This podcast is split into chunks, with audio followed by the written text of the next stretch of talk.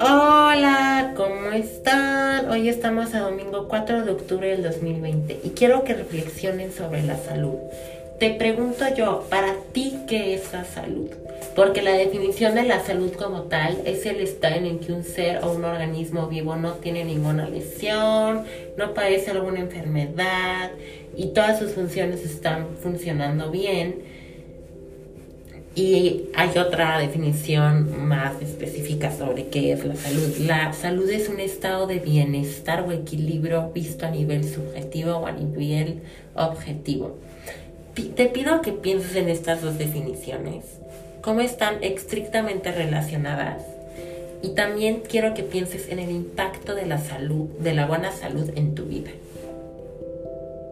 En lo importante que es ya sea mental, psicológica, emocional, este, entre muchas otras.